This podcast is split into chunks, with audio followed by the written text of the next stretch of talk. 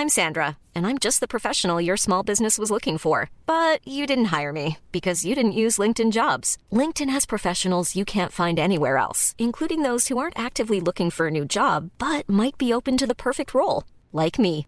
In a given month, over 70% of LinkedIn users don't visit other leading job sites. So if you're not looking on LinkedIn, you'll miss out on great candidates like Sandra. Start hiring professionals like a professional. Post your free job on linkedin.com/people today.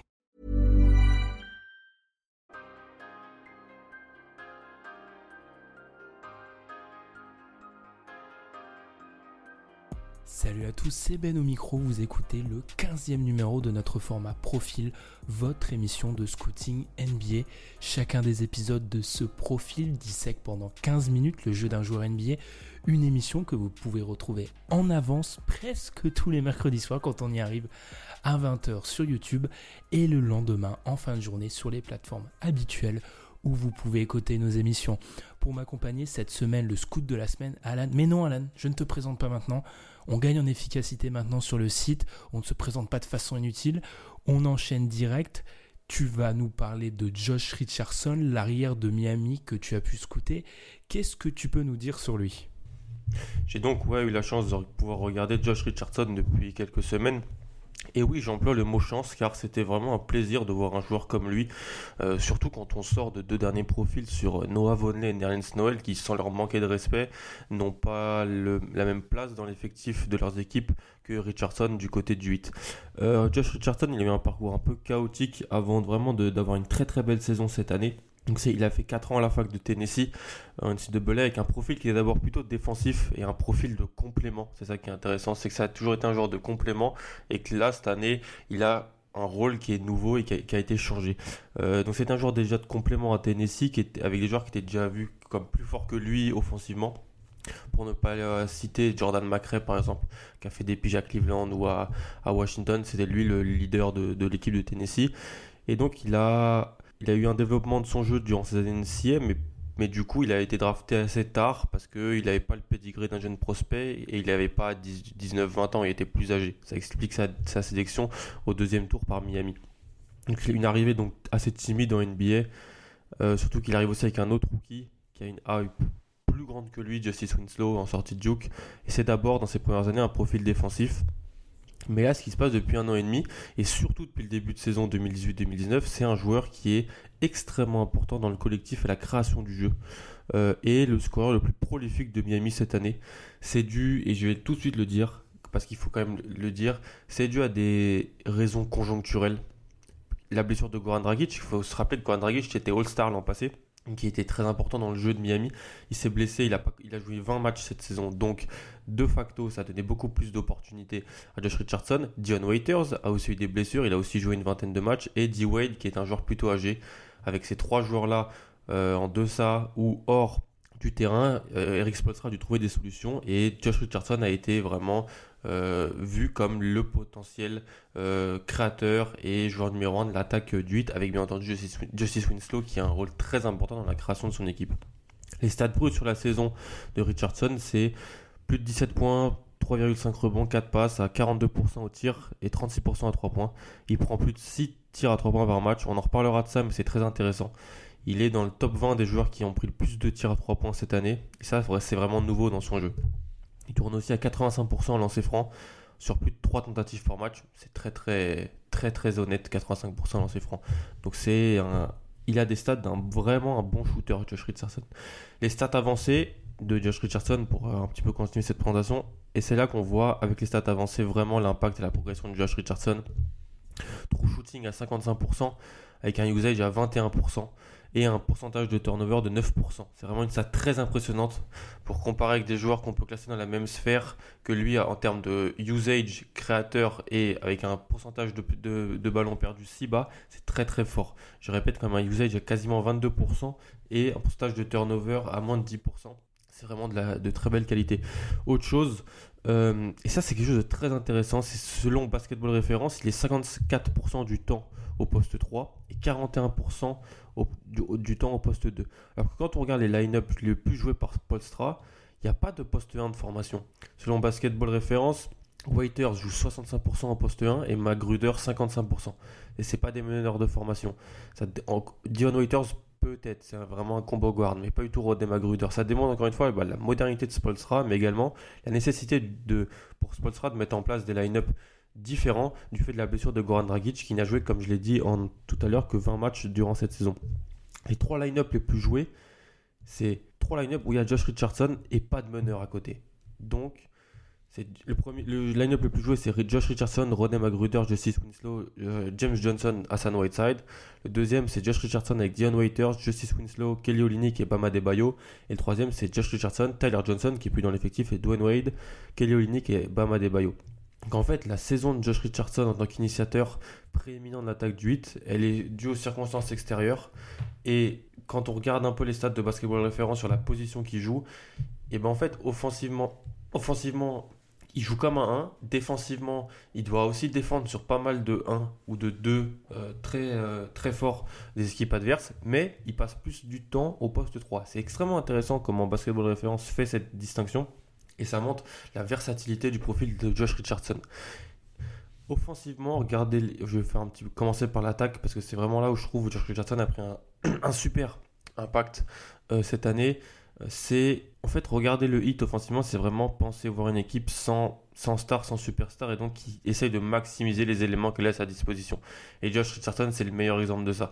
Il est vraiment maximisé le mieux possible par X Polstra son usage de 21%, il est important et pas non plus énorme.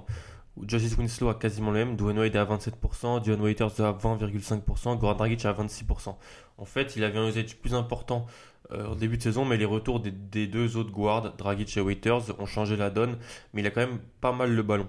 Le grand changement du jeu, du jeu de Richardson cette année, c'est un jeu beaucoup plus analytique. Il prend bien plus de tirs à 3 points. Si on ramène ses 4 saisons sur 36 minutes, il en prend deux fois plus que lors de sa saison rookie. Et par rapport à l'an passé, il en prend deux de plus. Sur 36 minutes, c'est beaucoup. Si on ramène toutes, les stats de ces quatre saisons sur 36 minutes, c'est vraiment extrêmement intéressant. Et il fait cela avec des pourcentages similaires, ce qui est super intéressant. Donc il a un changement de, type de tir. Il prend moins de tirs à mi-distance, de long, de long deux points, et il prend plus de tirs à trois points, ce qui vraiment change la donne dans son jeu. On, voit vraiment ça cette année. Des joueurs qui arrêtent de prendre des demi-distances et qui prennent plus de tirs à 3 points et ça gonfle leur stats et ça gonfle l'impact qu'ils ont en attaque. Euh, il prend, Josh il prend plus de tirs de loin, mais il prend aussi beaucoup de différents tirs. Encore une fois, selon Basketball Référence, sur ses trois premières saisons, il prenait 95% de ses tirs à 3 points suite à une passe. Donc c'était un joueur essentiellement de catch and shoot. Comme c'est pas non plus, en fait, il a des bons, il a des vraiment des bons, un pourcentages, mais je trouve que c'est pas un shooter naturel en termes de gestuel et en termes de, voilà. Donc la maximisation de son jeu, elle n'était pas terrible. Euh, il, se créait, pas tellement son shoot, il il était vraiment dépendant des passes de ses, coéquipiers. Cette saison, il n'en prend plus que 87%. Donc c'était 95% lors de ses trois euh, premières années. Cette année, c'est 87%. Donc une baisse de, de 7-8 points donc. Et donc beaucoup plus de possession off the dribble pour lui. Et dernière stat sur, sur ça que j'ai trouvé sur, euh, sur Synergy Sport. Lors de sa saison rookie, il avait pris 50 tirs en sortie de dribble. Cette année, il est déjà à plus de 250. C'est énorme. Ça montre le changement de son jeu et il est, maintenant capable de se créer son tir off the dribble et c'est ça change, ça change vraiment l'impact qu'il a sur l'attaque euh, de Miami. Ça change son jeu, ça change comment les équipes le défendent. Il est rapide, donc avec des défenseurs qui montent beaucoup plus haut sur lui. Il peut utiliser ainsi son premier pas rapide pour aller au cercle et avoir plus de diversité dans sa palette offensive. Il l'a dit dans une récente interview, il trouve que le jeu est, beaucoup plus lent maintenant pour lui, il arrive vraiment à mieux voir les choses et surtout il trouve qu'on monte beaucoup plus sur lui, on le respecte beaucoup plus et donc ça change euh, la possibilité qu'il a pour aller au cercle. Ça se voit dans son nombre de lancers francs pris par match, le chiffre a doublé entre cette année et l'an passé. L'an passé il était à 142, cette année il est déjà à 212 euh, avec un pourcentage euh, excellent à 85% de réussite. L'impact sur euh, l'attaque de son équipe, il est majeur. Je fais référence à un article de Jonathan Charks de, pour The Ringer, très bon article sur euh, Josh Richardson, si vous voulez le lire. L'offensive rating de Miami passe de 105.2 à 99.7 sans lui, avec un, donc un net rating de moins 6. C'est énorme et ça montre vraiment son rôle prépondérant dans l'attaque du 8. Il a mis moins de 10 points seulement 6 fois cette année. Il est le joueur qui a joué le plus de minutes, qui marque le plus de points. Bref, c'est l'élément de base d'une bonne partie de la saison de Miami avec les clauses, avec Bama Debayo dans le 5, dans le 5 de départ, quand il joue avec lui, il arrive vraiment à jouer le pick and roll avec euh, Bama Debayo et à vraiment bien trouvé, il y a une connexion intéressante entre les deux joueurs. Il n'y a qu'une chose que je peux regretter, en fait, c'est les fins de match qui appartiennent vraiment cette année à Dwayne Wade et avec Richardson qui n'a pas beaucoup de ballons dans le clutch selon Cleaning de glace. Et en fait, c'est dommage parce que même si c'est cool voilà, d'avoir D-Wade avec ce genre de ballon, avec euh, la possibilité de mettre des gros tirs, de rappeler que c'est vraiment un joueur clutch et, compagnie, bah, moi je regrette que Richardson se voit, comme un peu un spot-up shooter dans pas mal de ces situations. Euh, ce qu'il était dans ses premières années et on voit comment il est maximisé cette année et comment ça marche très bien pour lui. Et voilà, c'est c'est un, un peu dommage, je trouve. Quand j'ai voulu regarder les stats dans le clutch de, de Dwayne Wade, de Josh Richardson et compagnie, bah, il n'y a vraiment rien à voir en termes de possession et de tir pris. Josh Richardson est, est vraiment pas le joueur cherché euh, par, euh, par, euh, par, par, Miami, surtout avec le retour de Dion Waiters, qui lui aussi aime beaucoup avoir les ballons de la gagne, donc c'est pas du tout quelque chose de très positif pour lui, mais je pense que dès l'année prochaine, ça devrait changer. j'ai remarqué aussi qu'il était assez fort sur sortie d'écran. récemment, il joue avec d'autres créateurs sur le terrain, Dragic, Waiters, enfin The Waiters si c'est un créateur pour les autres, c'est vraiment un gros what if. Mais voilà, donc il, arrive à bien sortir des écrans, il a des positions à mi-distance, il est assez à l'aise sur les jumpers, les turnaround jumpers, les flotteurs. Il a un toucher assez intéressant, donc son geste n'est pas hyper académique en termes de tir, il est un peu tassé, ça part un peu sur le côté, mais le pourcentage est au rendez-vous, donc c'est pas hyper négatif, et il a un bon pourcentage de lancer franc. Donc vraiment pas de problème sur ce, sur ce plan-là pour euh, Josh Richardson. Franchement, trouver du négatif dans le jeu offensif de Josh Richardson, il y en a bien sûr, mais on pourrait peut-être euh, demander un petit peu plus de création pour les autres, euh, sur qu'il arrive à mieux trouver ses coéquipiers dans les corners. Je trouve qu'il n'a pas la vision exceptionnelle encore de trouver ses coéquipiers dans les corners ou trouver par exemple Kelly Olynyk à 45 degrés. Il le fait des fois, mais il n'a pas non plus ça à sa disposition. Et j'ai remarqué, en fait, je regarde depuis un mois, il n'y a pas Wayne Ellington dans l'effectif. Wayne Ellington qui est un super shooter à 3 points et qui, qui était le meilleur shooter à 3 points de l'équipe. Et avec et Wayne Ellington, j'avais lu comme quoi il, il, y avait pas mal de passes de Josh Richardson qui allaient pour Wayne Ellington. Et c'est pour ça que là, je trouve que c'est moins positif parce qu'il y a moins de, de, de, de, knockdown shooter dans les corners pour Josh Richardson. Et donc, peut-être que lui-même, il se dit qu'il va pas aller chercher, je sais pas, un Rodney Magruder ou un, un joueur comme ça dans, dans un corner. J'aimerais voir voilà, plus peut-être une vision plus globale du jeu et ça améliorer encore ses capacités de passe. Si on passe à la défense, défensivement, on voit vraiment pour Josh Richardson les résultats des heures qu'il a passées dans la salle de muscu et des programmes de renforcement musculaire mis en place par les staff NBA. Il s'est renforcé sur le haut du corps et ça lui permet de vraiment moins subir défensivement. Euh, je me rappelle parce que quand je, faisais un peu la, rubrique euh, NCA Hebdo pour le site Dunk Hebdo, ma première année, il y avait euh, Josh Richardson à Tennessee. Et je me rappelais de Josh Richardson à la marche Madness et tout ça. Et c'était vraiment un joueur très très frêle. Là, il s'est vraiment bien renforcé. Et donc, en fait, ça amène une double chose pour Josh Richardson. Parce qu'en fait, il était déjà assez rapide dans ses premières années.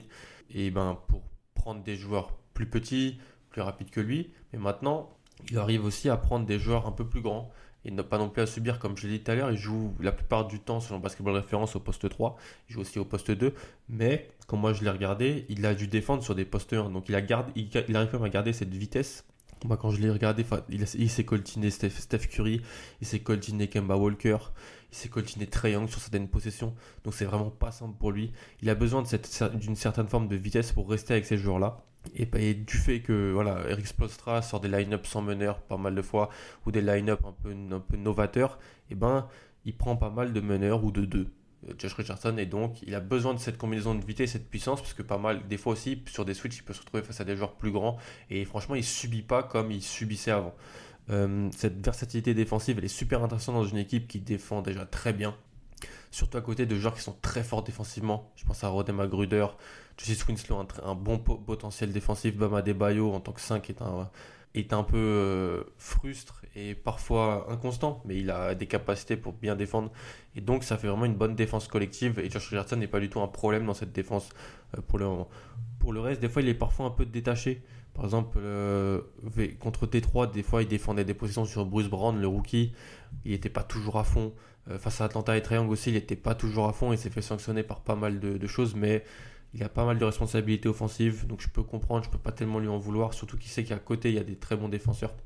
Bon, quand Miami joue avec Kelly Olynyk ou Hassan Whiteside ou T-Wade, c'est plus compliqué. John Waiters, là, il n'y a pas vraiment de, de, possibilité. Il doit vraiment très bien défendre et pas laisser d'opportunités. Mais quand il joue, comme je l'ai dit, avec les joueurs euh, après, auparavant, pardon, les Magruder, Winslow, voilà, il y a un peu plus de, de laxisme de sa part. Mais encore une fois, c'est vraiment pour piner ce que, pour ce que je suis en train de, de, pour pignoler ce que je suis en train de dire. Donc c'est vraiment pas du tout un problème pour Josh Richardson. Euh, si on veut conclure, Josh Richardson, c'est vrai, ça a vraiment super intéressant de le regarder. J'étais très agréablement surpris. On savait qu'il faisait des stats quand on regardait les matchs du 8 et tout, mais là, le regarder pendant 3 semaines, regarder quasiment tous ses matchs, c'est vraiment voir un joueur qui a un impact fort dans une équipe qui se bat pour les playoffs. Un joueur qui est encore en contrat euh, très très intéressant pour plusieurs années. Ça va jamais dépasser les 11 millions par année. Et voilà, avec la fin de carrière de D-Wade, Dion Waiters, Goran Dragic, on ne sait pas trop le, futur de, cette équipe. Et ben Josh Richardson, il s'inscrit dans un, corps solide de jeunes, euh, avec Justice Winslow Bama Mayo, qui pourraient potentiellement attirer un, joueur All-Star à, à, leur côté. Ces trois-là, plus un All-Star, pourraient vraiment faire des choses intéressantes euh, à l'Est. C'est pas sûr que ça se passe, mais en tout cas, Josh Richardson, il se positionne comme vraiment un, jeune joueur qui, progresse dans pas mal de compartiments du jeu, qui est vraiment et qui, euh, pour des raisons structurelles et à la fois conjoncturelles, s'est vu confier pas, mal de fois les clés du camion euh, cette année du côté de Miami et il a rempli ce rôle vraiment à la, à perfection. Pas la perfection parce qu'il y a toujours des problèmes dans son jeu, mais il a vraiment, vraiment impressionné et moi j'étais vraiment super impressionné par euh, le profil de Josh Richardson. Merci Alan pour ce profil très complet.